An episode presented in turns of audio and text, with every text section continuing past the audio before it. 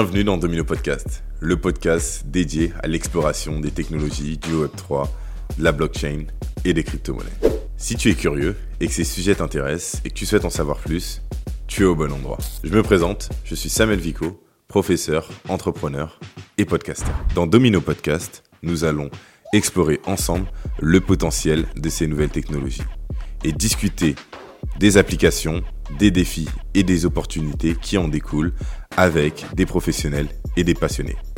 Sans plus tarder, déclenchons l'effet domino. Salut Xali, Salut Sam comment tu vas? Écoute, ça va très bien. Tu m'as ramené des popcorn, donc tout va très bien. Nice. Et toi? Au top, au top. Bienvenue donc sur le premier épisode, euh, sur bah, le premier, sur euh, le premier épisode avec toi, du coup. Et de, pas le euh, dernier, du coup. Pas le dernier, on espère, du Domino Podcast. Et donc dans cet épisode, euh, on va parler donc de différents sujets. On va parler gaming, influence. On va parler aussi un peu voyage. J'ai vu que t'ai- t'aimes bien voyager. Et, euh, et surtout, on va parler de notre sujet principal qui est tout ce qui est en lien avec la blockchain et le Web 3. Ça me va. Ça te va? Ça me va. Ok, top. Euh, sans plus tarder, je vais te laisser un peu te présenter. Dis-moi un peu comment tu veux que le monde te connaisse. Ok, déjà, moi j'ai juste une première question. Est-ce que je me présente en mode je suis en entretien d'embauche ou est-ce que je me présente euh, comme un pote? Tu dans te un présentes comme tu veux, plus pote. Moi, je suis plus fan du, du côté pote qu'entretien d'embauche. Ok. Bah écoute, moi c'est Xali. Euh, j'ai euh, un âge euh, entre les 20 ans et les 30 ans. Je suis absolument fan de tout ce qui touche, euh, tout ce qui touche euh, autour de la finance, des investissements, de la blockchain, de l'argent. J'adore Mhm. parler argent, contrairement euh, à la moyenne française. Je trouve ça super fascinant. Sinon, le côté un peu plus tradit, j'ai fait des études de finance, donc à Sciences Po et le SCP. Mhm. J'ai monté une première boîte où j'étais sur l'éducation financière des femmes, sur la renégociation salariale qui est toujours là et qui s'appelle La Moisson. Ok. Et euh, ensuite, je me suis dirigée dans le milieu de la blockchain, où j'ai euh, voilà, navigué un peu euh, dans ces eaux un peu profondes et mystérieuses, Ouais. et où je me suis lancée sur les réseaux il y a maintenant 4 mois. Ok, Très, 4 très mois seulement. Ouais, 4-5 mois. Ok. Bah, en plus, tu as, plutôt grandi une belle communauté en l'espace de 4-5 mois. C'est quoi le, le secret pour grandir un peu une communauté sur une communauté blockchain sur les réseaux? Le secret, je pense que si je l'avais, je remonterais 10 milliards de comptes et je me ferais un max de thunes. Non, je rigole. Non, en vrai, je sais, j'en sais absolument, enfin, je sais pas. Un Ouais. jour, ça a commencé à prendre.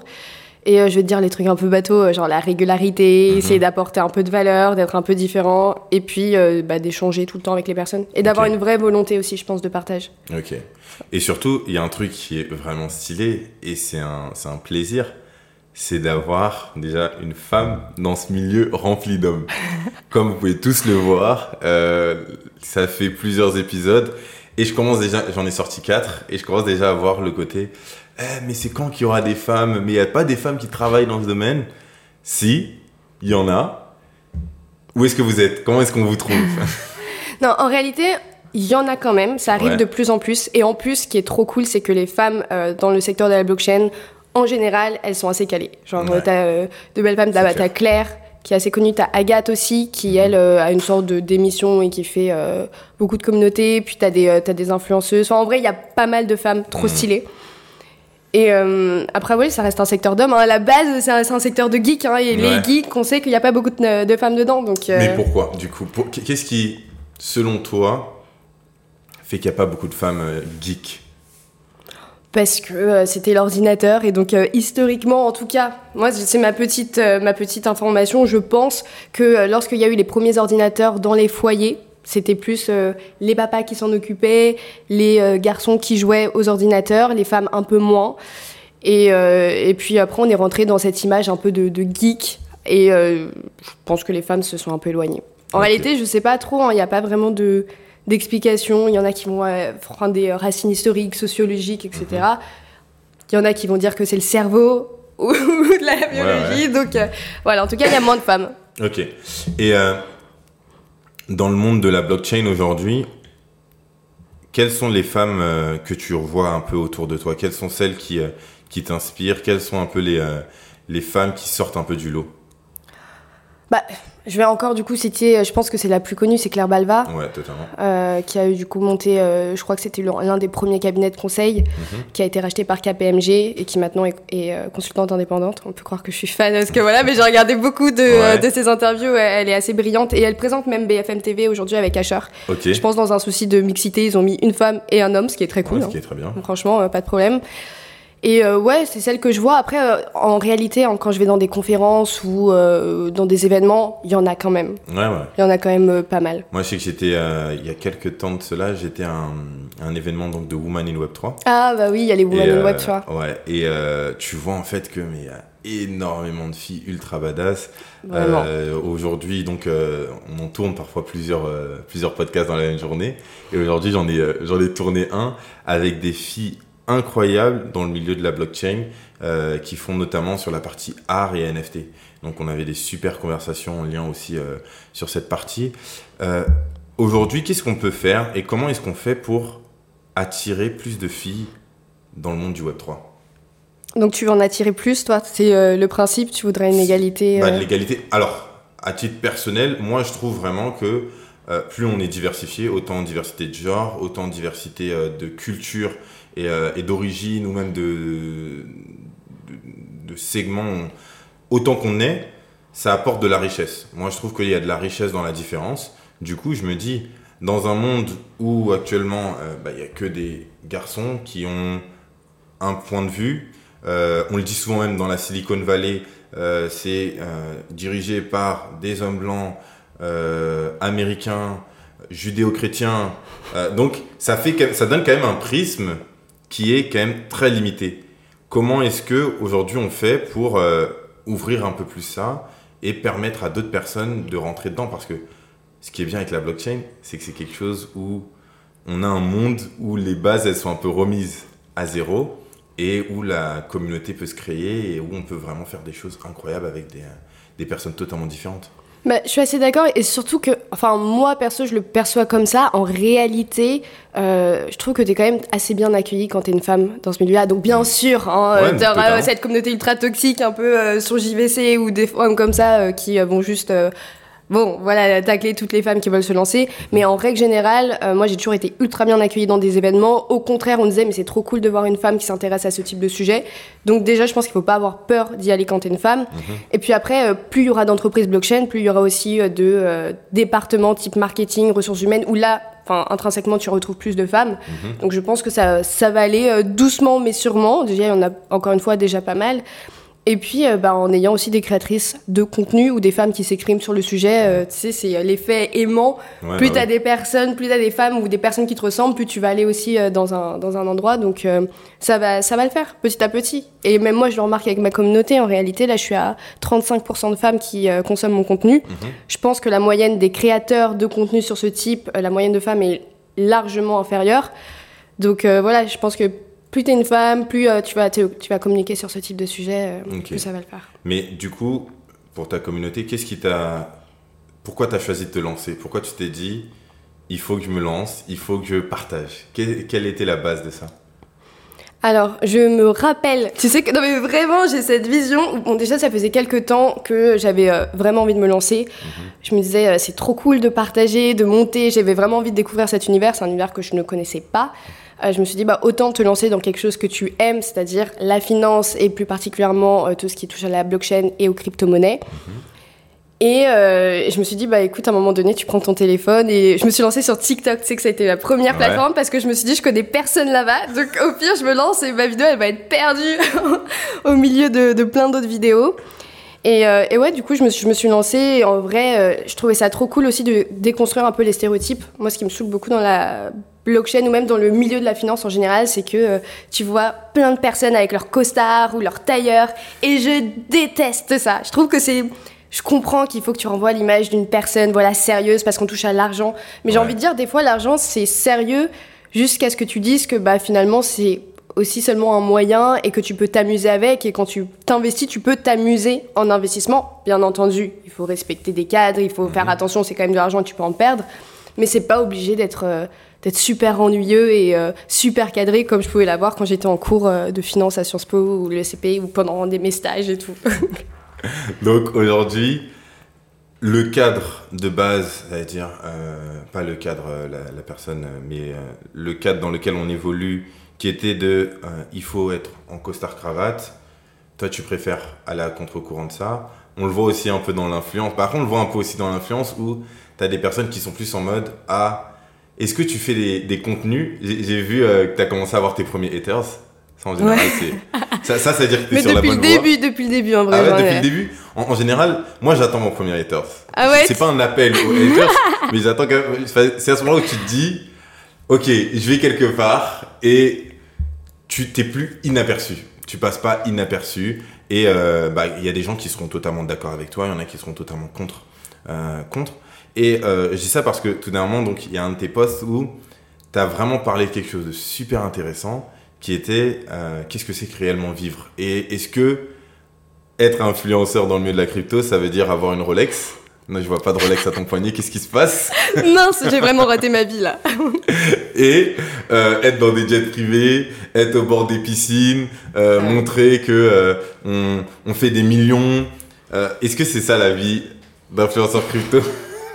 Non, mais non, mais pas du tout. Et souvent, en plus, ces personnes-là, enfin, elles sont, c'est quand même rare. Moi, j'en vois pas mal à Dubaï. Euh, bon, souvent, soit c'est des trucs de location, soit des fausses Rolex. Mais tu sais, c'est toujours l'imaginaire et c'est normal. La crypto aussi, il y a beaucoup de gens qui se lancent parce qu'ils se disent qu'ils peuvent devenir millionnaires rapidement. Donc, forcément, en fait, ces influenceurs, ils sont pas bêtes. C'est du marketing. Ouais. Et du marketing dans la visibilité parce qu'ils savent euh, par la suite que bah, toutes ces personnes qui sont attirées par l'objet brillant vont venir euh, vers eux pour avoir la même chose. C'est bon, un système assez basique et humain euh, de j'attire avec euh, le brillant. Après, en soi, c'est aussi pénalisant de pas avoir cette image, euh, pas forcément de Rolex ni machin, mais cette image super sérieuse, super cadrée comme certains peuvent avoir, parce qu'on va aussi beaucoup te juger par Mhm. rapport à la manière bah, dont tu parles. Moi, des fois, je porte des Pikachu parce que j'adore ça, ou je sais que je euh, parle de manière assez extravagante. En plus, je suis une femme. En plus, je suis métisse. Ouais. Donc, tu vois, genre, je porte beaucoup de choses en moi. Euh, et, mais bon, c'est, c'est, voilà, chacun trouvera aussi son public. Et moi, les personnes qui me suivent savent que derrière, ok, on peut, euh, on peut rigoler, ok, on peut euh, se marrer sur certains sujets. Après, le contenu que je délivre, en règle générale, je, je fais très attention à ce qu'il soit euh, assez sérieux Mhm. sur, la, sur, la, sur le fond, Sur le fond. pas ouais. forcément la forme. Et du coup, tu m'as dit que tu as commencé sur TikTok. Ouais. Moi, je te connais beaucoup plus sur Instagram. Est-ce que tu es sur Twitter? C'est quoi les, les canaux? Où, est-ce qu'ils- où sont les personnes euh, qui suivent la blockchain Où est-ce qu'on suit les vraies actualités en lien avec la blockchain? Alors, t'as sur LinkedIn, j'avais commencé un moment à poster pas mal sur LinkedIn, je me suis Ouais. vite arrêtée, euh, mais t'as de, euh, de bons influenceurs là-bas euh, qui vont te euh, proposer du contenu très sérieux, très type LinkedIn aussi, Mhm. donc par écrit. Là, ça va être, oui, comme, enfin, plus des institutionnels ou des CEO de boîtes qui du coup doivent un peu vendre leur boîte et ce qu'ils font, etc. Ou alors t'en as certains vulgarisateurs ou même des écoles, il y a pas Mhm. mal d'écoles qui sont là-bas. Euh, donc c'est le côté un peu brillant, show-off pour moi euh, de la crypto, euh, très institutionnel, euh, très startup nation. Ouais. Après, tu as le côté TikTok qui est exploité beaucoup plus qu'on ne le pense. Le contenu TikTok, j'ai envie de dire, c'est un peu du contenu popcorn où tu peux avoir beaucoup de visibilité d'un coup. Après, est-ce que tu arrives à bâtir une communauté sur TikTok? Moi, personnellement, je ne suis pas arrivée. Mhm. Je crois que j'ai 16 000 followers à l'heure actuelle sur TikTok. En réalité, je pense que les gens ne me savent pas qui je suis. Tu vois, ils se sont peut-être Ouais. abonnés, je ne sais pas pourquoi. Par contre, ça a réussi à me ramener pas mal de trafic sur ma newsletter. Donc, Mhm. j'ai aussi une newsletter et ça, il y en a beaucoup dans le milieu de la crypto. Je trouve que c'est un contenu assez sérieux, souvent assez cool parce que tu le reçois sur ta boîte mail, euh, tourné autour de, autour de concepts que tu peux bien approfondir. Euh, T'en as sur euh, Insta, Mhm. Où là, ça va être aussi beaucoup de vulgarisation. En soi, t'as pas du contenu ultra technique non plus sur euh, Insta. De manière, les personnes qui sont sur Insta ne consomment, enfin, ne sont pas là pour chercher de grosses, grosses informations crypto. Souvent, c'est une personne qui se balade, qui a entendu parler crypto et qui tombe sur une personne qui vulgarise et du coup commence à s'intéresser à cet univers à travers Insta. Et ensuite, t'as le roi des réseaux sociaux, l'un des plus toxiques, euh, mais aussi c'est Twitter. Twitter ou X Ou- ah oui, punaise, X. X, tu vois, bah ouais. Il y a X, et là, euh, là c'est là où, où tu as la majorité des influenceurs crypto, même des CEO des boîtes. En vrai, euh, il y a beaucoup de communication blockchain qui tourne autour de Twitter. Je pense que c'est un indispensable quand tu te lances. Ouais. Mais après, euh, ça vient avec euh, les bons points et euh, les mauvais points qui fait que sur Twitter, tu peux pas forcément bloquer les personnes ou voilà. Ah bon? Non, non. En fait, tu peux bloquer, Ouais. pardon, mais tu peux pas, par exemple, supprimer des commentaires. Ouais, je vois. ouais. Mais du coup, moi, moi j'avais une analyse de, de ça. C'est dans LinkedIn, c'est la team blockchain, donc corporate, euh, technique, blockchain et autres, euh, et aussi éducation. Euh, Instagram, c'est effectivement monsieur, madame, tout le monde qui se balade là. TikTok, c'est euh, c'est vraiment le canal d'acquisition. Ouais, c'est devient un poisson en deux secondes. Mais t'as deux secondes pour attirer l'attention d'une personne sur TikTok, c'est Ouais, Et horrible. donc, c'est effectivement, c'est un, c'est un sacré morceau sur TikTok. Ensuite, t'as euh, Twitter où là, il y a vraiment une communauté qui est euh, réellement sur euh, Twitter Money. euh, bientôt X Money, du coup. Euh, ça fait bizarre, X Money. Ouais, il- vraiment. Il, il est en train de nous C'est mettre dans, vrai dans- il est en train de nous mettre dans, Dans des trucs un peu bizarres là euh, X Money du coup. Et mais avec ça, là-bas, t'as la communauté NFT et t'as la communauté, je dirais plus ouais, Web 3, donc euh, blockchain sur LinkedIn, euh, NFT vraiment sur euh, sur Twitter, une forte communauté NFT sur Twitter. Et après sur YouTube, il y a quand même YouTube, une ouais. grosse communauté. Ceux qui veulent réellement apprendre et qui suivent de manière assez régulière sont quand même beaucoup sur YouTube. Exactement. Donc, Ouais, ouais, ouais, vraiment. C'est on- vraiment un canal, ouais. et t'as même Facebook aussi pour euh, le continent africain. En- Ah ouais, c'est vrai. C'est vrai que le continent africain est, euh, est plus sur, euh, sur Facebook. Sur Facebook, le continent. Bah, moi, je cible aussi particulièrement, c'est ma stratégie, euh, le- l'Afrique francophone. Mhm. Et c'est vrai que Twitter, ça a été aussi. Enfin, j'ai commencé sur Twitter, euh, j'ai commencé à avoir des vues, etc., à faire des impressions. Et puis, en fait, très rapidement, je me suis rendu compte que la majorité des Africains francophones n'étaient pas sur Twitter. Donc, t'as plus la majorité, je crois que les top pays qui utilisent Twitter, c'est le Ghana et le Nigeria. Mhm, C'est anglais. mhm. Et du coup, bah, si tu veux toucher aussi euh, l'Africain francophone de Côte d'Ivoire, euh, du Maroc, entre guillemets, je mets Mhm. des gros guillemets parce qu'ils Ouais. aiment pas dire qu'ils sont d'Africains. Si. Mais euh, dans ce cas-là, ouais, t'as Insta qui fonctionne bien, Facebook et YouTube. Et Ok. TikTok aussi, ils sont sur TikTok. Ok, ok. Bon, maintenant qu'on sait ça, on va passer à la partie 2 et on va rentrer un peu plus dans le débat. À tout de suite.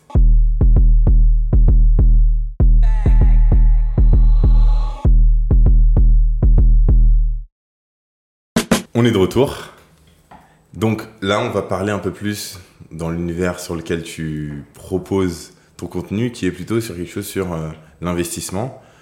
À comprendre, l'investissement pour toi, c'est quand même une histoire d'amour. C'est quand même la première boîte que tu as créée. Finan- dont tes études, tu l'as fait dans le domaine des finances. Ouais. Et ensuite, tu as créé une boîte pour accompagner les femmes. Donc, c'est un ADN que tu as.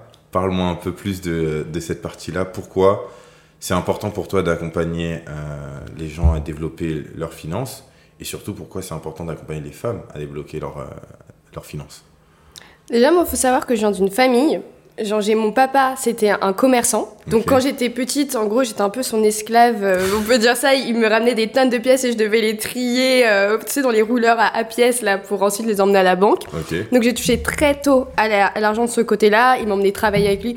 C'était, voilà, je sais pas si je peux le dire après m'être arrêtée. Après, c'est un. euh, tu peux travailler avec tes enfants, tu les, tu les inities. Voilà, il m'initiait, c'était des stages euh, bénévoles.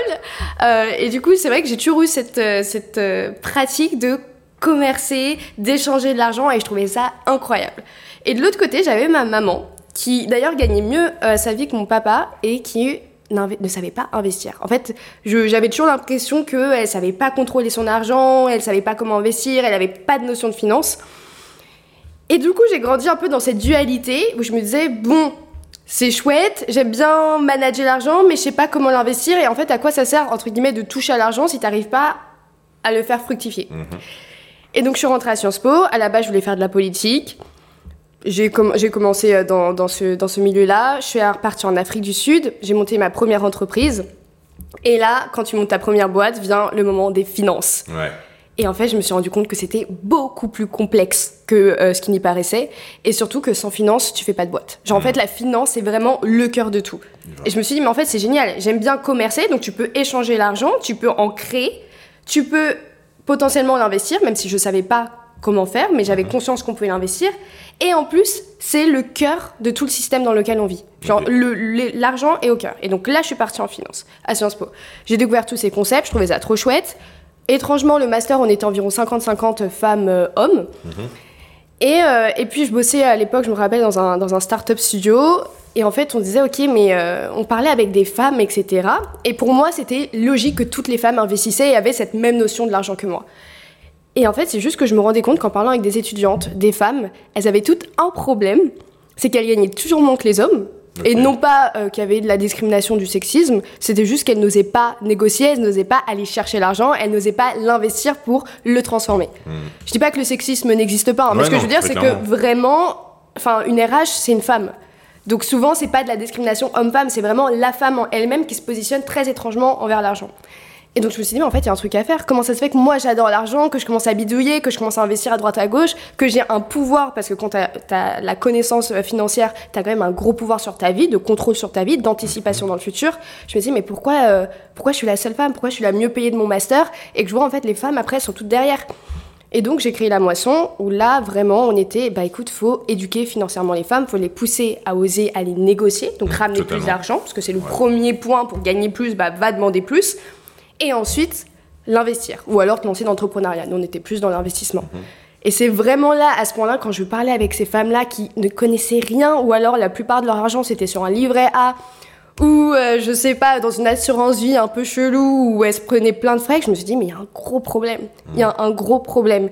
Et moi, je veux pas être comme ça. Et je vais essayer d'aller à chaque fois, quelque part, où je vais pouvoir aller chercher plus d'argent, tout en m'amusant. Je veux dire, la- l'argent ne drive pas ma vie. Je trouve- comme je te dis, c'est vraiment, j'ai vraiment un côté très amusant avec l'argent, de j'en perds, c'est pas grave.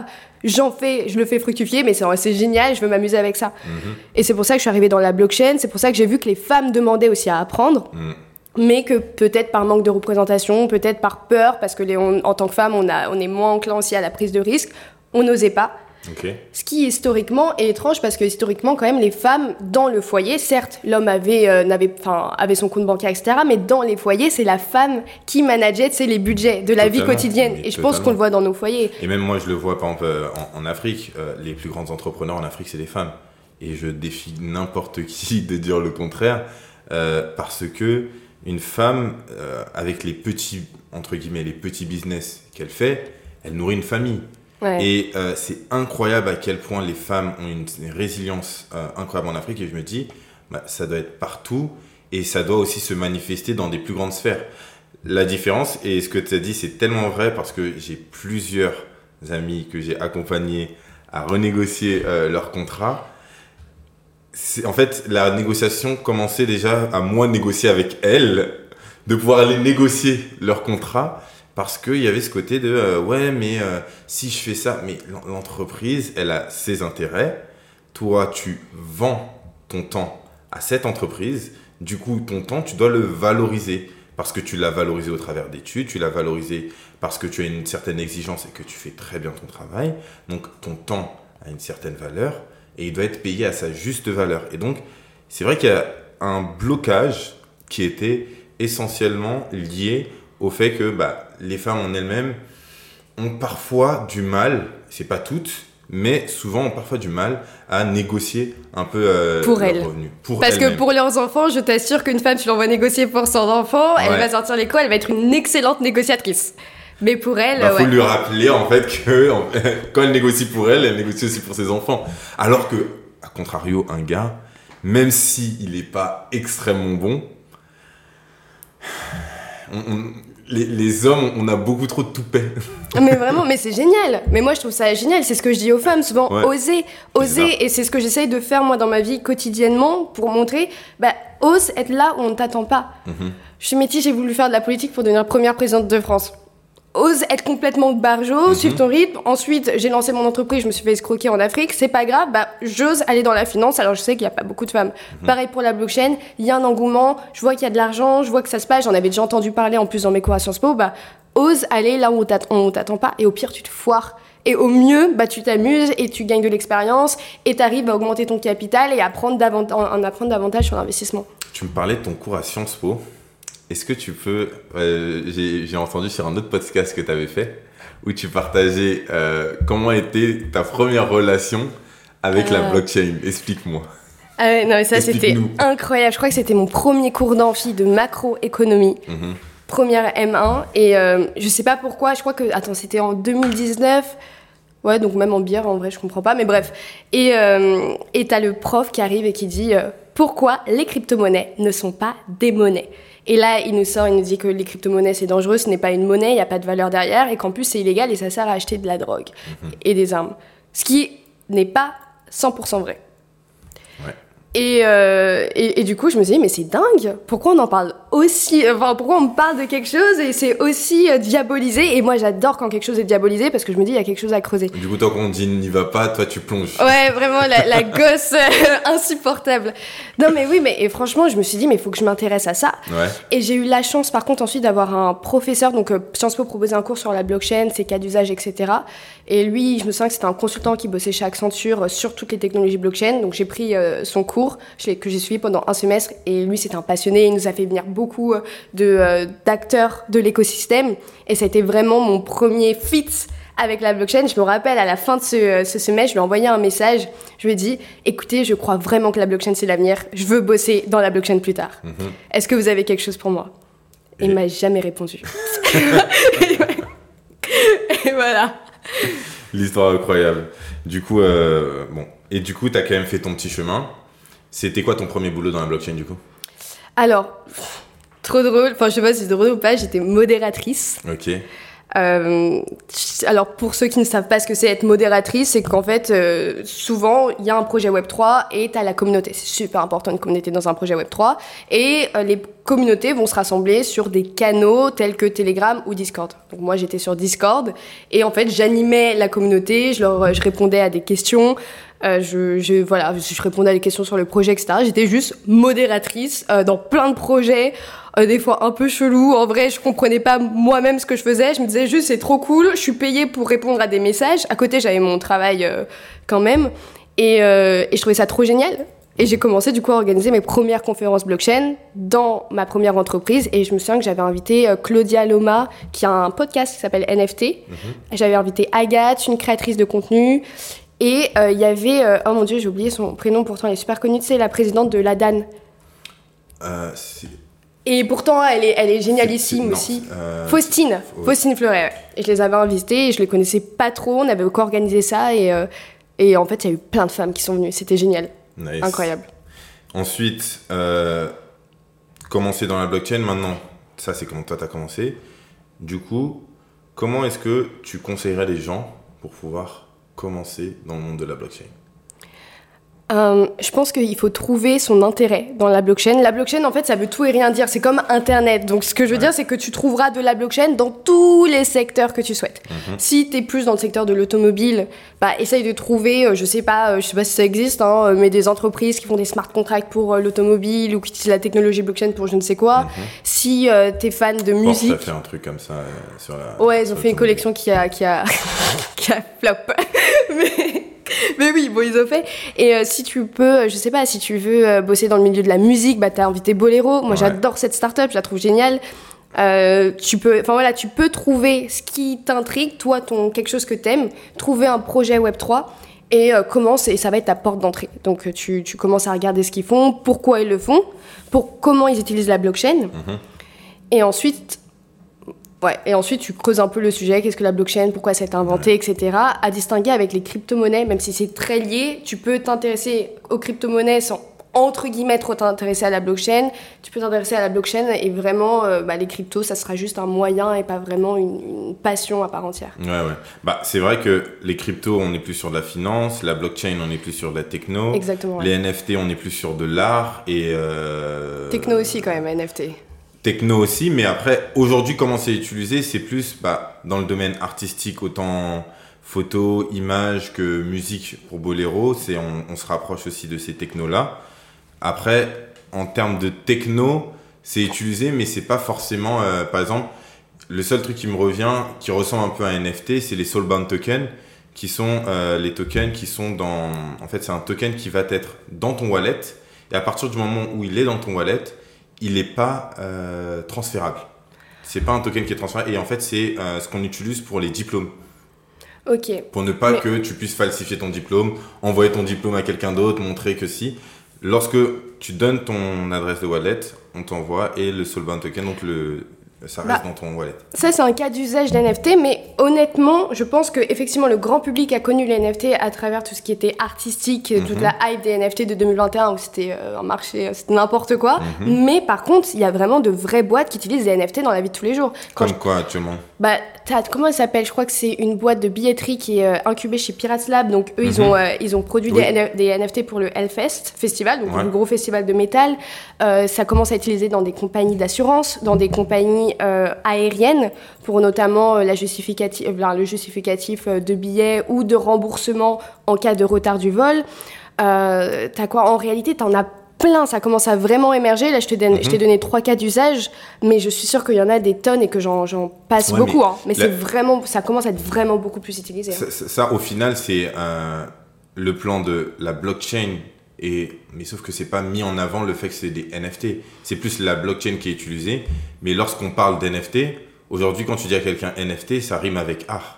Oui, parce que ça a été connu comme ça, tra- enfin, c'est le, le grand public l'a connu comme ça, et tant mieux en vrai. hein. Il faut Ouais, ouais. toujours une entrée, une porte à ça. Non, mais moi, moi, je pense que le, le côté. En tout cas, moi, j'arrive à le distinguer comme ça. Blockchain, c'est vraiment corporate.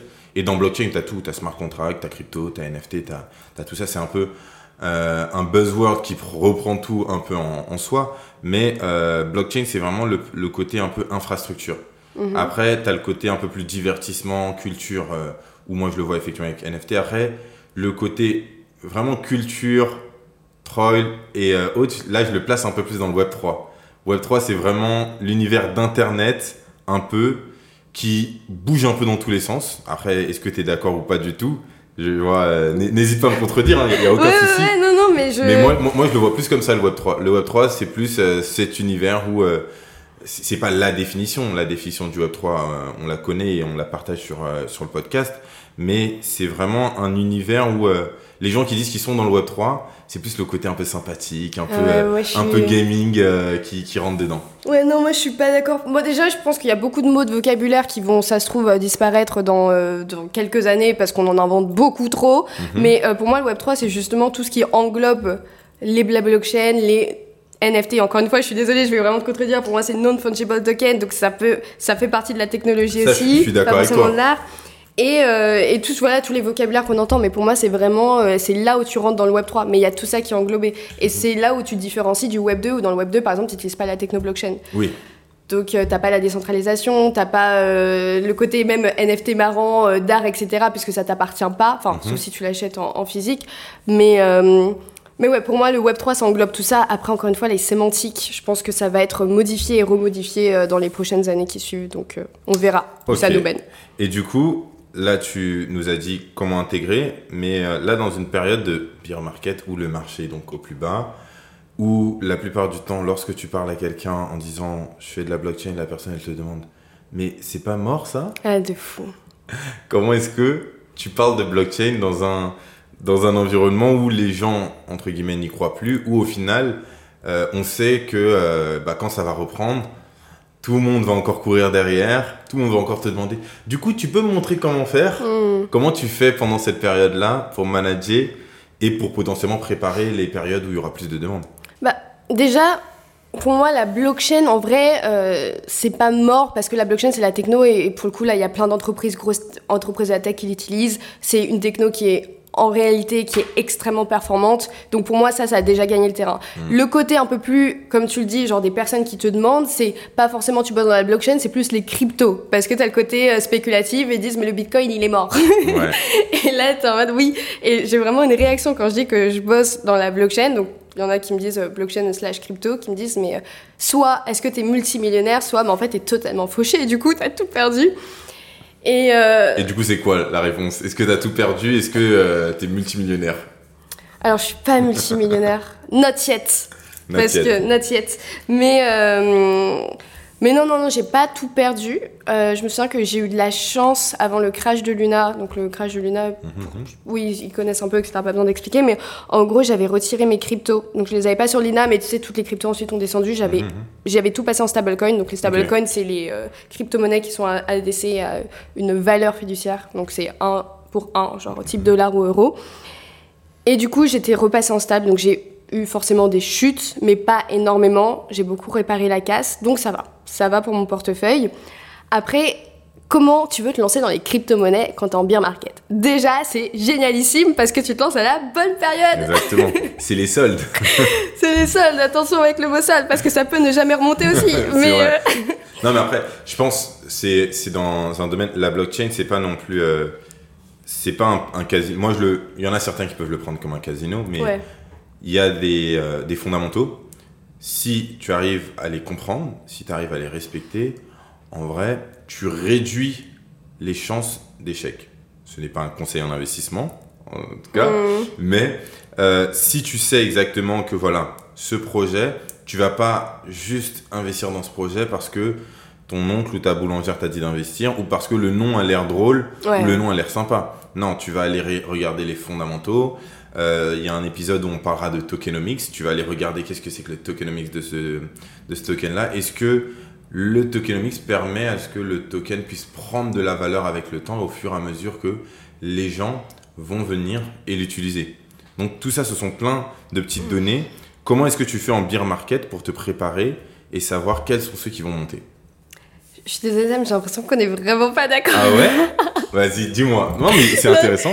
Non, en, réalité, pour moi, je suis plus. Euh, je fais partie des personnes qui disent que euh, les cryptos, ça reste aujourd'hui euh, le gros Far West et c'est quand même un gros casino. Genre, je suis sûre que dans 10 ans, le top 10 ne ressemblera pas du tout. Ça, sur ce point-là, on peut être. Est-ce qu'on est Et je suis aussi partisan du fait que l'utilité ne veut pas forcément dire. n'est pas égale au, prix de, au prix du token mhm. et à la valeur du token. Ça peut être vraiment deux choses différentes. Donc, après, bien entendu, hein, là où je te rejoins, si tu fais de l'analyse fondamentale, l'analyse entre guillemets technique, euh, t'as moins de chances de te retrouver à zéro. Mais tu vois, typiquement, moi, je fais, j'adore le Bitcoin, je suis convaincue du Bitcoin, mais demain, je, je, n'exclus pas la possibilité que le Bitcoin, la valeur du Bitcoin soit égale à zéro dollar. Genre, pour moi, ce n'est pas impossible. Pourquoi euh, Quel serait le cas échéant où la, la valeur du Bitcoin serait égale à zéro dollar? Je sais pas, interdit. Les gens arrêtent de l'utiliser. Euh, en fait, en soi, c'est euh, le Bitcoin, c'est basé sur une croyance, sur euh, ok, t'as la techno derrière, mais c'est parce que des gens l'utilisent, parce que les gens spéculent sur le Bitcoin. Mhm. Si demain, avec les euh, CBDC, donc tout ce qui est manque des, des enfin monnaie des banques centrales, mhm. tout ça remplace un peu tout l'univers du Bitcoin, etc., et que les gens bah, n'y voient plus d'intérêt le Bitcoin peut clairement tomber à zéro. Enfin, je veux dire, c'est des possibilités. Moi, je n'y crois pas et j'investis à mort sur le Bitcoin. Maintenant, tu peux pas être convaincu que quelque chose, que quelque chose n'ira jamais à, zéro. On est sur des marchés financiers qui sont régis par l'offre de la loi et la demande. Maintenant, voilà, ça c'est le, petit avertissement. Tout mhm. peut aller à zéro. Et je dis à chaque fois ça à tout le monde. Maintenant, moi, je ne pense pas. Par contre, euh, par contre, effectivement, la plupart des cryptos que tu vas avoir dans ton portefeuille, demain, leurs valeurs aussi peuvent aller à zéro parce qu'il y en a beaucoup qui inventent des trucs, qui sont refaits. Il y a beaucoup de forks de blockchain qui sont forkés avec des utilités plus ou moins douteuses ou euh, des fausses utilités. Mais tu as des cryptos effectivement qui révolutionnent un peu tout ça. Mais du coup, pour toi, c'est quoi la, la base? C'est sur quoi qu'on doit se baser alors pour investir? Parce qu'au final, si on peut pas forcément se baser sur des fondamentaux, si on peut pas se baser sur l'utilité, sur quoi on se base pour investir? Si, si, si, tu peux te baser sur des fondamentaux. L'utilité, en fait, je veux dire, c'est qu'on peut pas être convaincu que ça va jamais baisser et il faut garder en tête que c'est un marché nouveau, que c'est un marché extrêmement volatile. On n'est pas sur un marché boursier et même des valeurs boursières, après le crash de 2008, il y en a qui ne sont, sont, jamais remises, notamment mhm. les banques. Donc, il faut vraiment être conscient de ça. Genre, ça, c'est clair. Les crypto-monnaies, tu peux perdre ton argent. Mhm. Maintenant, euh, maintenant, bah, écoute, déjà, si tu es débutant, commence pas à aller chercher euh, des cryptos qui vont faire un fois 100. Euh, essaye d'aller sur des cryptos plus sûrs, notamment le Bitcoin, qui a, récemment a été déclaré comme une monnaie, comme un token non security par la SEC, donc l'autorité des marchés financiers américains, mhm. qui a dit que voilà, ce n'est pas un produit financier. Donc euh, voilà, un security token, c'est un produit financier. Donc ça, déjà, en termes de régulation, on est plus tranquille. Mhm. C'est décentralisé dans une certaine mesure, donc tu peux aller euh, assez sereinement. Il existe depuis 2008, c'est la reine des cryptos. Tu peux y aller plus ou moins sereinement. T'as Ethereum. Ethereum, pour l'instant, il me semble que je sais pas s'il a été déclaré comme sécurité ou pas, ou si euh, le doute plane. Par contre, quand tu regardes le board qui, euh, qui, qui est dans, dans l'Ethereum, T'as, il me semble, quelques personnes qui étaient dans la SEC avant, qui étaient dans la justice américaine. Donc tu peux dire qu'en tout cas, ils sont bien baqués de personnes qui connaissent le système financier et potentiellement Ethereum ne sera pas considéré comme un security. En tout cas, on, mhm. on, croise les doigts. Matic a été euh, considéré comme un security récemment. En fait, voilà, faut voir ça, faut prendre en compte la régulation, faut prendre en compte est-ce qu'il y a de l'utilité, est-ce que tu y crois, quelle est la communauté derrière la crypto-monnaie, ça c'est super important.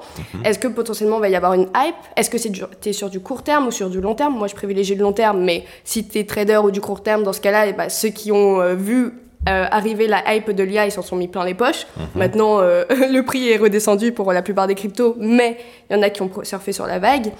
Donc c'est plus euh, détermine ton profil d'investisseur, long terme, court terme, détermine ton niveau de risque. Forcément, avec du Bitcoin, tu vas pas aller chercher un x100. Mhm. Maintenant, tu as de grandes chances que tu puisses potentiellement retoucher un ATH. Aujourd'hui, le Bitcoin est à 30K, donc potentiellement un x2. Attention, voilà, on ne sait pas, mais ça peut arriver. Ethereum aussi. Et puis après, euh, voilà, aventure-toi dans le top 10 regarde pour espérer peut-être un x3, x4. Mais encore, en fait, on parle de valeur, c'est énorme. Déjà, si t'as un x2, mais c'est insane. Genre, ouais, mais en fait, ce que les gens comprennent pas, c'est que comme la capitalisation n'est pas encore énorme, parce que quand on regarde la capitalisation des cryptos par rapport à la capitalisation du monde de la bourse, actuellement, bah, c'est encore qu'une goutte d'eau. En tout cas, je la connais pas. Je, je connais pas les deux. On, est vraiment. J'aurais pas les chiffres, j'ai pas envie de dire de bêtises, mais on est vraiment à quelque chose de très, très. On, parle de deux je pense qu'on parle de 2% euh, euh, ou 5% maximum de la capitalisation des euh, boursières face à la capitalisation de ce qu'il y a sur le monde de la, de la blockchain, en tout cas sur les tokens. Et cette différence, c'est ce qui explique la variable. Parce que si dans, un, dans une capitalisation boursière où il y a 100 euros, si je rajoute 10 euros, bah, ça fera un, de 10%, de 10%. Alors que si sur une capitalisation boursière, il y a 1000 euros. Si je rajoute 10 mm. euros, toujours la même somme, bah, au final, ça montera que euh, de même pas de 1%. Euh, si, ouais, 1%. Donc, au final, ça n'aura pas le même impact étant donné la capitalisation. Et, pour, en fait, c'est ça qui fait la variable, euh, la, volatilité des, des, marchés des cryptos. C'est le fait que la capitalisation n'est pas encore immense. Donc, chaque mouvement qui arrive sur le marché des cryptos créer des mouvements d'oscillation qui sont euh, les uns plus euh, importants que les autres. Tu parlais tout à l'heure de, euh, de l'intelligence artificielle. On, va un peu sauter sur, sur ce schéma-là. J'espère que j'ai quand même essayé de répondre à comment investir. Je sais que je suis très non, réticente, mais je préfère faire attention. C'était très, très intéressant. Et tu as pu apporter un point de vue en tout cas différent euh, et compléter surtout euh, celui que, que j'ai pu donner euh, sur l'intelligence artificielle. Là, on a le WorldCoin qui est, qui est donc mis en place par Sam Altman, qui est le CEO, celui qui a créé OpenAI, qui nous a donné donc ChatGPT. Qu'est-ce que tu penses sur le fait que la blockchain et l'intelligence artificielle qui, selon moi, blockchain et intelligence artificielle vont dans le futur devenir les deux faces d'une même pièce. Je m'explique. Aujourd'hui, par exemple, je prends l'un des exemples les plus criards, les deepfakes. Il y en a énormément. C'est quelque chose qui va devenir très problématique. Je pense que la blockchain va devenir une base où, à chaque fois qu'on va créer un contenu avec nos téléphones, euh, ça sera automatiquement mis sur la blockchain disant que ça a été créé avec le téléphone ou avec tel appareil et que la personne qui est filmée est bien la bonne personne qui est dans, euh, dans, le, euh, dans la vidéo. Donc pour moi, ça va être les deux faces du même pièce. L'intelligence artificielle va la blockchain va surtout permettre de certifier l'intelligence artificielle et surtout dans un monde où l'intelligence artificielle nous permet de créer énormément de contenu. Il faut de la, de la blockchain, selon moi. Hein. Après, tu me dis, euh, as le droit de me contredire. Euh, il, faut de la blockchain pour s'assurer que euh, ce qu'on est en train de créer appartient réellement à la bonne personne et est vraiment viable. Qu'est-ce que tu en penses? J'ai envie de te dire oui.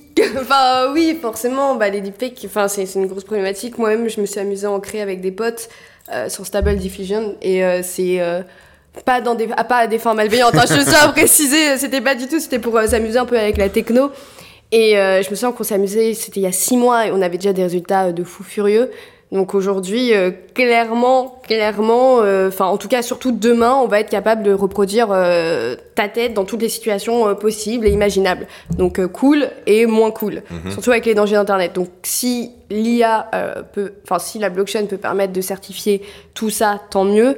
Aujourd'hui, moi, j'ai pas assez de visibilité ni de connaissances pour vraiment comprendre comment blockchain et IA vont travailler ensemble, euh, ce que, sur quelle portion vraiment, donc les deepfakes c'est un très bon exemple, est-ce qu'il y en aura d'autres? Peut-être.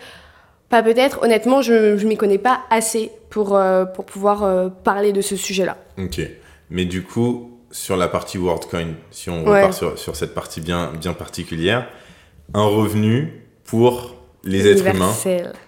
Qu'est-ce que tu en penses dans la finance? Ça, ça, tue ton business, hein, au final, si. Ah, Non, mais tu sais que ça, c'est vraiment. Je pense que c'est le, projet du moment, d'ailleurs, qui divise pas mal la, la, cryptosphère, comme j'aime mhm. l'appeler. Il y a les pro-WorldCoin, les euh, anti-WorldCoin.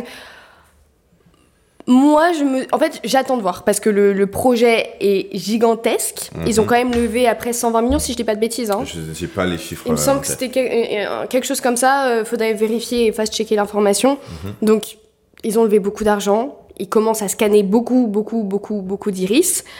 Euh, c'est Sam, comment, c'est quoi son nom de famille?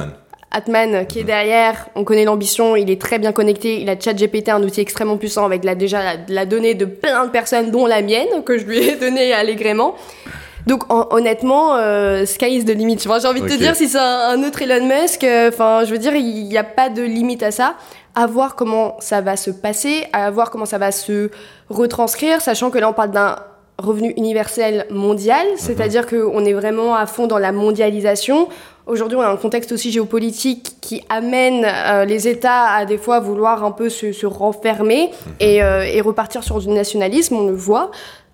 Et dans tous les cas, euh, on le voit déjà aujourd'hui avec les États qui se mêlent de plus en plus de ce que les euh, grosses entreprises de la tech font avec euh, nos data. Je pense notamment à Facebook, TikTok, enfin bref, toutes les, grosses entreprises qui, qui, ont des réseaux sociaux. Mhm.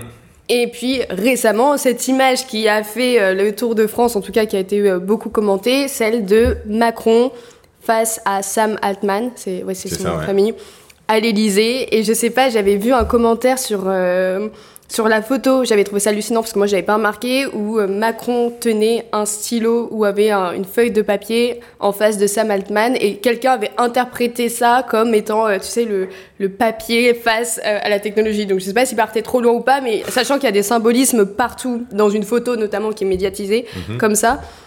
Voilà, je me demande si s'il n'y avait pas une, une, une, interprétation derrière. Ok.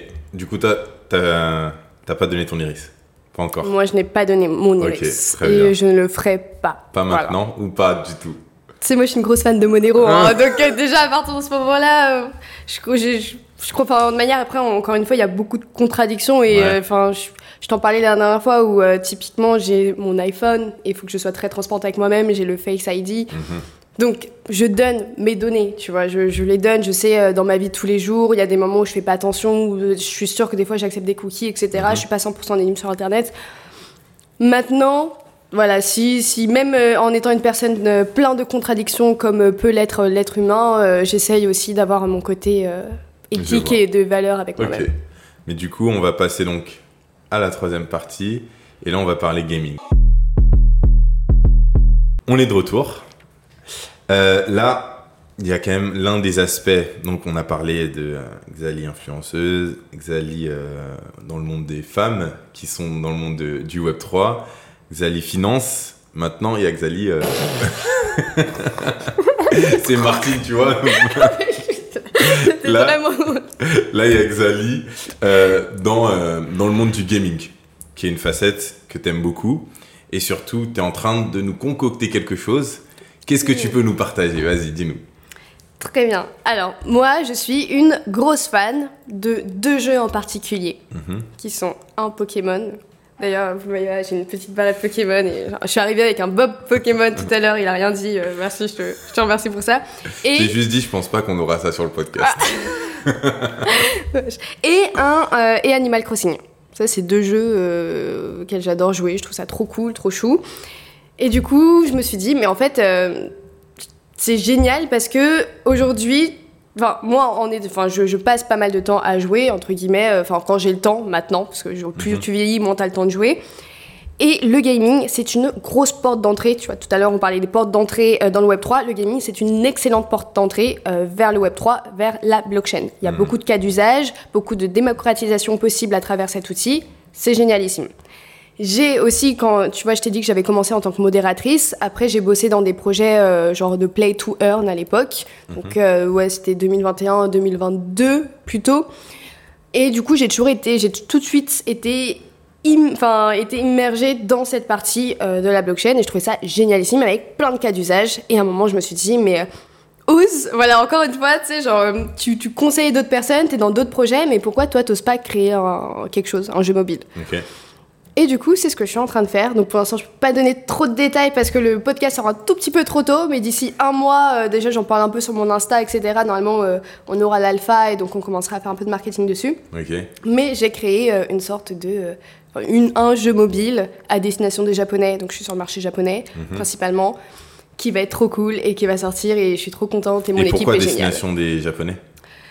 Parce que j'adore l'univers japonais. Je suis une énorme fan du Japon. Ouais. Ok. Je suis une énorme fan du Japon. Et, euh, et ouais, du coup, euh, du coup, j'aime beaucoup les univers. Bah, Animal Crossing, je crois que c'est l'un des jeux les plus joués au Japon. Mhm.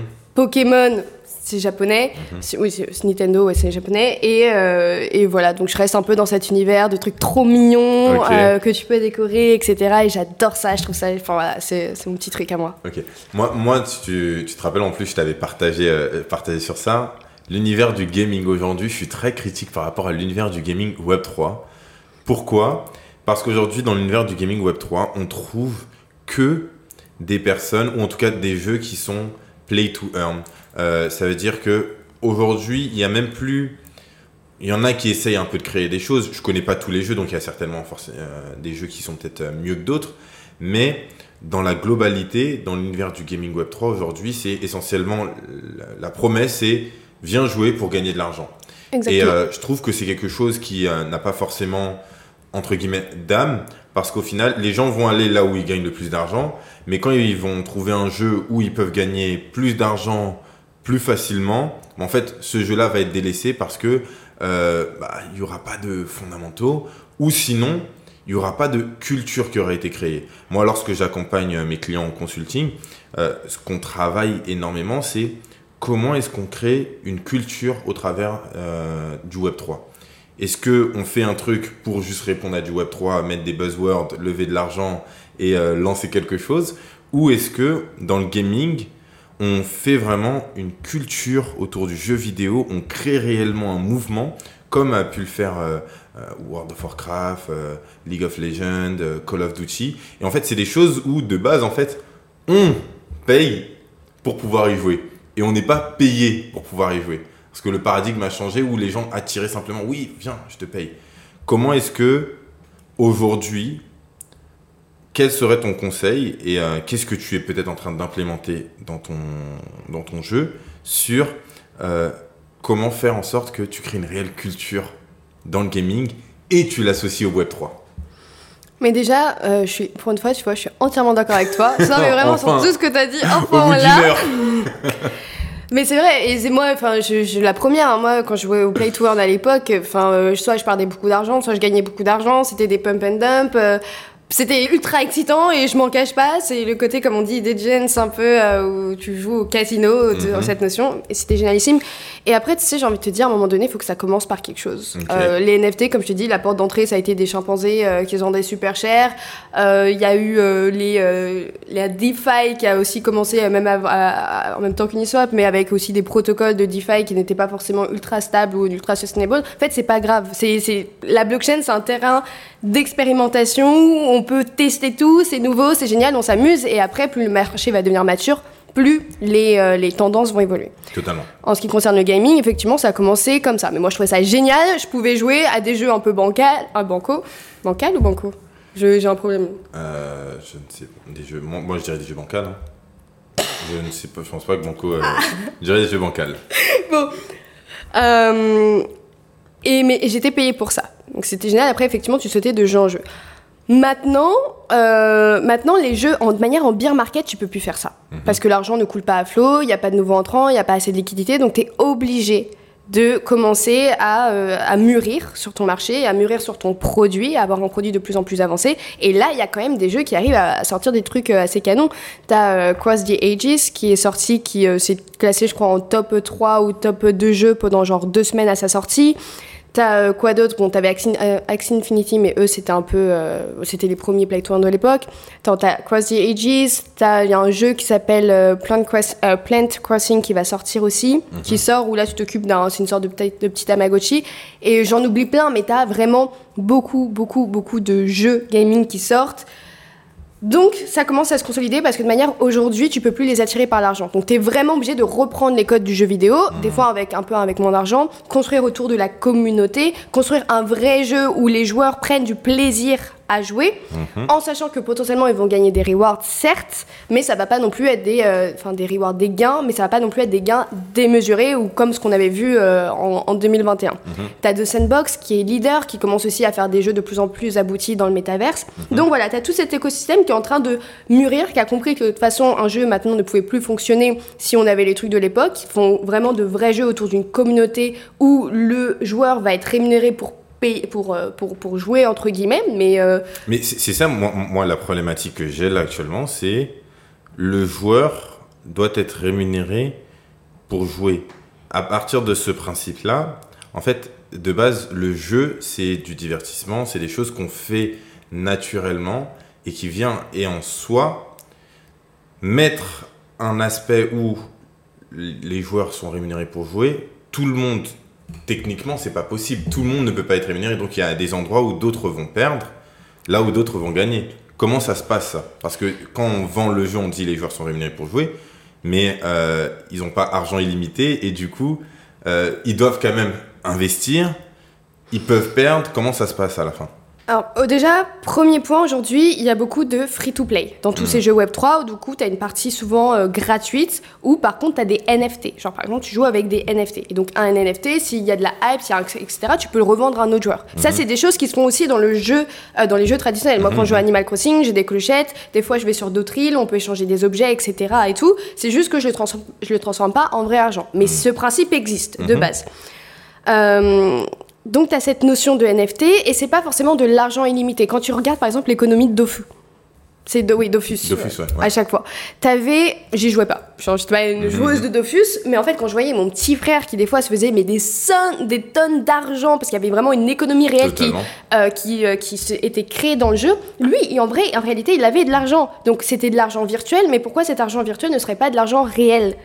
Sachant quand tu vends ou tu revends des, des choses avec d'autres joueurs, forcément, il y en a qui perdent, mais qui perdent quoi? Par exemple, si je te vends quelque chose, moi je l'achète, donc je perds de l'argent, mais c'est pour aussi avoir euh, un NFT en plus, ou alors c'est parce que ça va me permettre de, je sais pas, euh, d'échanger des cartes ou de jouer sur des choses. Donc en réalité, c'est pas de l'argent qui sort de nulle part, c'est juste une économie du jeu, faut qu'elle soit bien étudiée, c'est pour ça qu'il y a des tokenomistes qui sont spécialisés.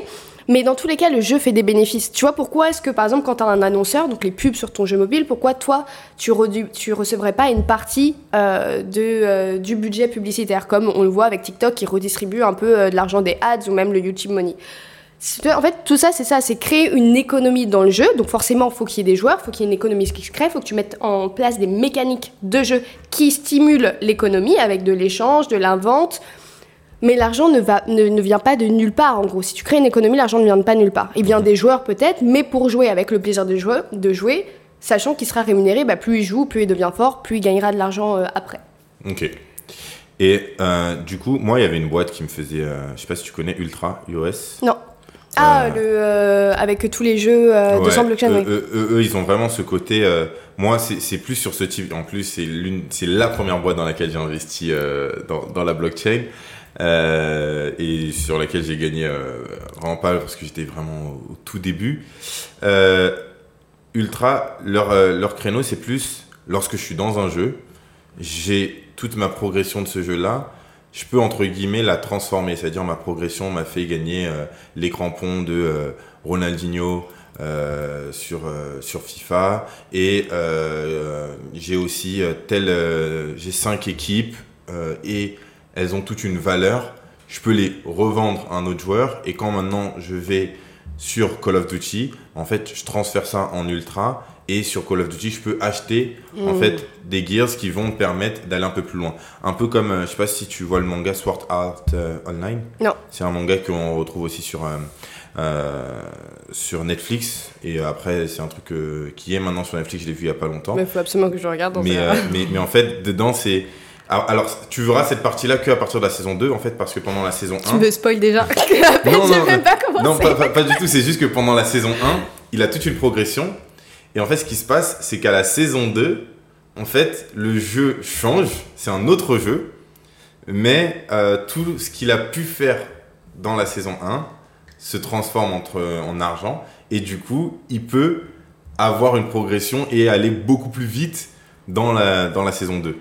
Donc, au final, c'est un peu ce que la blockchain amène et ce que Ultra amène, et c'est en fait, je regardais ce manga à cette époque-là et quand j'ai vu ça de Ultra, j'ai fait Oh, mais c'est le futur, c'est que ça va le faire. Et c'est comme ça que j'ai euh, investi là-dedans.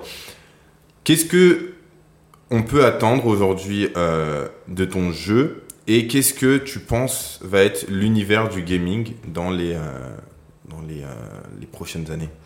Alors, première question, qu'est-ce qu'on peut attendre de mon jeu?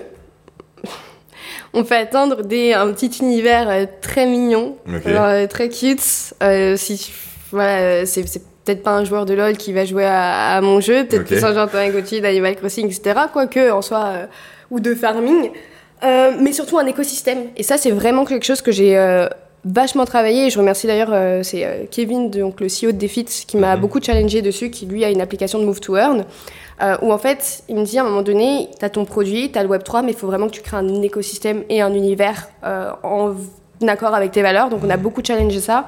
Et aujourd'hui, je suis euh, assez contente parce qu'en fait, euh, je te- je- tu, tu verras quand il sortira, mais tu as le jeu, certes, tu as une euh, vision éducative derrière, tu as un environnement 360 où en fait, en tant que joueur, tu as un côté social, tu as un côté immersif, tu as un côté jeu, tu as un côté éducation qui te permet vraiment de, de faire, partir, faire partie d'une communauté et de vivre avec le jeu.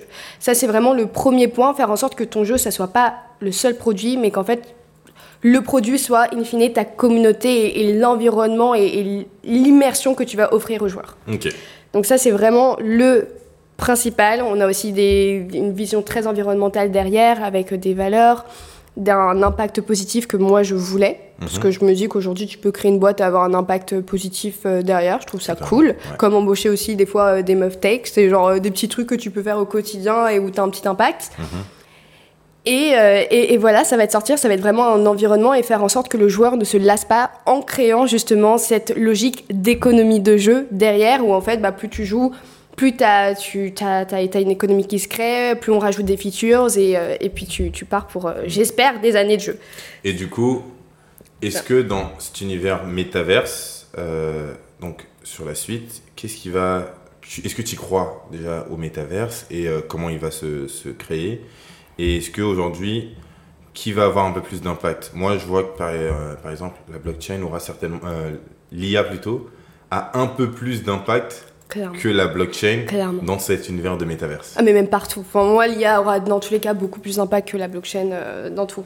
Mais euh, bon, déjà, juste pour revenir à ton dernier point, parce que ça va peut-être embriquer sur euh, comment l'univers du gaming va évoluer, bah, déjà, tu vois euh, des Nintendo, des Ubisoft qui euh, s'intègrent de plus en plus, euh, qui ouvrent même leur jeu, leur studio mobile leur studio de jeu à un univers Web 3. Donc, Mhm. je pense que vraiment, ça va être le demain, le gaming quelle que soit l'entreprise, quel que soit euh, le, le secteur, va être tourné Web3. Récemment, tu as le Japon euh, qui a annoncé qu'ils ouvraient ses frontières au Web3 et qu'ils allaient vraiment euh, encourager les initiatives Mhm. euh, dans la blockchain. Le Japon, il y a aussi une énorme industrie du jeu avec de grosses, grosses entreprises qui, elles aussi, ont décidé de faire un pas vers le Web3. Donc ça, je suis persuadée que demain, on va évoluer vraiment dans une économie euh, circulaire entre le joueur, le consommateur, l'entreprise, etc., qui aura vraiment une économie euh, qui va se créer.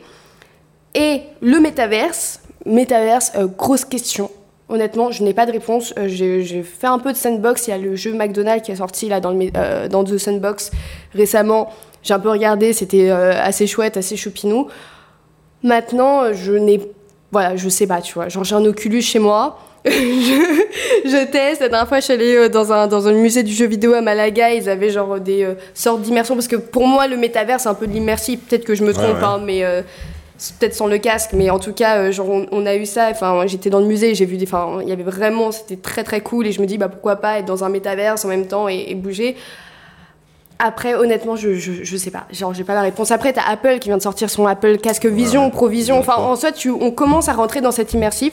Est-ce que, par exemple, Meta, quand ils ont lancé euh, le. Euh, ça s'appelait quoi le métaverse? Non, ils, ont, ils ont beaucoup investi dans le métaverse à un mhm. moment donné. Ouais, ouais. Ils ont perdu beaucoup d'argent, le, prix de l'action a chuté. Est-ce que en fait Mark Zuckerberg, je crois que ça se prononce comme ça, mhm. était pas trop visionnaire et qu'en fait bah, le métavers ça va se développer dans 6-7 ans avec euh, toutes ces arrivées de bah, casques et tout? moi, par rapport au métavers, j'ai toujours ce point qui est la personne qui va créer le métaverse comme on le pense, ou qui va créer quelque chose qui s'y rapproche le plus, un peu à la Ready Player One, tout ça, euh, soit n'est pas encore né, soit est encore euh, en couche culotte. Parce que personnellement, je pense que ça va être quelqu'un qui va être euh, en lien avec son temps, euh, qui va hmm. comprendre les technologies, qui va comprendre les mouvements, parce qu'aujourd'hui, on essaye d'imaginer le futur avec notre paradigme actuel. Mais la réalité, c'est que on a des nouvelles technologies qui changent complètement nos manières de penser, qui changent complètement nos manières de consommer, qui changent complètement nos manières d'interagir les uns avec les autres. Du coup, on va arriver dans quelque chose de totalement différent et il n'y a que quelqu'un qui aura grandi avec, qui aura compris comment ces choses-là fonctionnent, qui pourra le mettre en place. Je prends souvent l'exemple de MySpace, c'est un très bon réseau social, mais MySpace, ils sont arrivés juste un peu trop tôt. Mmh, il n'y avait pas la 3G, il n'y avait pas les smartphones. Donc, on n'était pas encore dans l'ère Web 2. Mmh. Ils étaient présents, ils avaient une app qui était top pour l'ère Web 2, mais ils étaient encore dans le Web 1 malheureusement pour eux. Mais je pense qu'Apple, je pense que Apple, s'il y a quelqu'un, une entreprise qui va pouvoir commencer à bouger tout ça, c'est vraiment Apple. Franchement, leur casque, j'y crois. Peut-être pas les premiers modèles, mais ils sont mhm. tellement forts que je pense qu'ils vont réussir à faire un truc. Et tu sais qu'en parlant, tu viens de me faire penser à quelque chose sur l'IA et la blockchain et le gaming. Mhm. Et tu vois, il y a de plus en plus de tests qui sont euh, sortis sur, euh, tu sais, euh, les, les persos non jouables, non playable, ouais, voilà. Euh, que tu retrouves dans tes jeux de quête, d'aventure, etc. Où en fait, ils vont utiliser l'IA pour vraiment avoir une, énorme interaction avec tous les personnages, tous ces personnages du jeu en fonction de l'histoire, de ce que tu vas leur dire, etc. Il y a déjà des tests qui ont été euh, faits, ça a l'air incroyable. Genre, franchement, quand j'ai vu ça, j'étais en mode euh, Finalement, j'ai trop envie de jouer à quelque chose avec l'IA qui me répond et tout, ça peut être ouf. Et en fait, je rebondis juste parce que tu me posais la question tout à l'heure sur l'IA et la blockchain. En fait, bah là, c'est évident que le gaming, euh, c'est vraiment une porte d'entrée pour toutes ces technologies. Il y avait un truc comme ça et je l'avais proposé. On avait fait une genre de maquette un peu avec euh, mes étudiants. Euh, c'était de faire des, des profils donc, euh, on s'était basé sur, euh, je ne me rappelle plus du nom de cette application. En gros, c'est comme si c'était Mickey qui te répondait. C'est-à-dire, on a donné la personnalité de Mickey à ChatGPT, et au final, avec l'API donc euh, d'OpenAI, c'est comme si c'était Mickey qui te répondait, comme si c'était Groot qui te répondait, comme si c'était John Wick qui te répondait. Et donc, c'est quelque chose d'ultra sympa et tu peux le mettre dans l'univers du gaming. Et même dernièrement, j'ai même vu que euh, et ça, c'était, c'était drôle et ça a poussé au débat. Dans un jeu où les, euh, chaque joueur est donc une intelligence artificielle, son propre profil d'intelligence artificielle, il y a quelqu'un qui venait voir la, une personne et lui dire Mais tu sais que euh, t'es, t'es pas réel, que tu es une intelligence artificielle. Et la personne était bah, c'est, Mais non, moi j'existe, je suis là, je suis ici. Et c'était extrêmement troublant. Et des personnes disaient Mais imagine nous-mêmes, en fait, on est dans une simulation. Et tu vas dans Mais moi, moi j'y crois, moi je suis genre très. Euh, enfin, genre, j'ai découvert cet univers, j'ai grandi, ma pote, mais ma bande de potes étaient mhm. genre des gros geeks, et c'est pour ça aussi qu'ils m'ont permis de découvrir tous ces trucs. Mais genre, j'ai Bon, il me parle tout le temps de science-fiction. Moi, euh, tu me parles de Matrix, de machin et tout. Je suis en mode, mais ça se trouve, mais ouais, on est tous dans une matrice, on est tous des IA, on va se faire anéantir par les robots. Enfin, après, ça, c'est. Euh, bon, je rigole, mais en vrai, c'est un côté, c'est très science-fiction. Mais j'ai l'impression que, que ça soit le métaverse, et encore une fois, il faudrait vraiment définir le métaverse, parce que c'est aussi une sémantique un peu troublante. Mais que ça soit dans le métaverse, dans l'IA, dans tout ce qui est... On est quand même un peu... Euh, on est carrément même dans la science-fiction. Dans mhm. SpaceX, j'ai regardé le prix des billets pour aller dans l'espace récemment. Euh, c'est 50 millions avec SpaceX, mais tu te rends compte quand même que maintenant... Euh, enfin, l'homme peut aller dans l'espace, tu vois, et passer un séjour de trois jours. Enfin, si on... Tu vois, on est dans la science-fiction, carrément. La réalité s'inspire de la science-fiction. Et du coup, qu'est-ce que ça va être demain? Ça va être enfin, incroyable. On, va, on, va suivre ça de près. En tout cas, euh, tu reviendras commenter ça euh, dans quelques temps sur, le podcast. Sinon, je vous remercie de nous avoir suivis. Est-ce que tu as peut-être un petit mot de la fin? Euh, écoutez, juste si vous voulez aller dans la blockchain, je m'adresse à la caméra, si vous voulez vraiment rentrer euh, dans l'univers de la blockchain, allez-y. Évitez d'écouter euh, toutes les personnes qui disent c'est trop compliqué, etc. On y est, de toute façon, on y est dans l'ère de la blockchain. Achetez ses premières cryptos, c'est super simple. Mhm. Testez, intéressez-vous à la génésis des cryptos et la philosophie, même si ça va se perdre, c'est quand même ultra intéressant. Ça part pas de rien. Et n'ayez pas peur d'écouter les avis contradictoires aussi, puisque c'est dans la contradiction qu'on peut essayer de comprendre la vérité. On l'a vu aujourd'hui. Voilà. Je vous remercie de nous avoir écoutés et à la semaine prochaine. Peace. Merci d'avoir partagé avec nous ce moment autour de l'univers passionnant du Web3, des blockchains et des nouvelles technologies. Si tu as aimé ce podcast, je t'invite à le partager autour de toi, tes amis, tes collègues, et surtout à nous donner 5 étoiles, lâcher un like, et n'oublie pas de t'abonner. Sinon, je te donne rendez-vous la semaine prochaine à 12h en attendant, n'hésite pas à consommer nos Snack Podcasts pour encore mieux comprendre l'univers de la blockchain. Et en attendant, déclenchons l'effet domino. Allez, ciao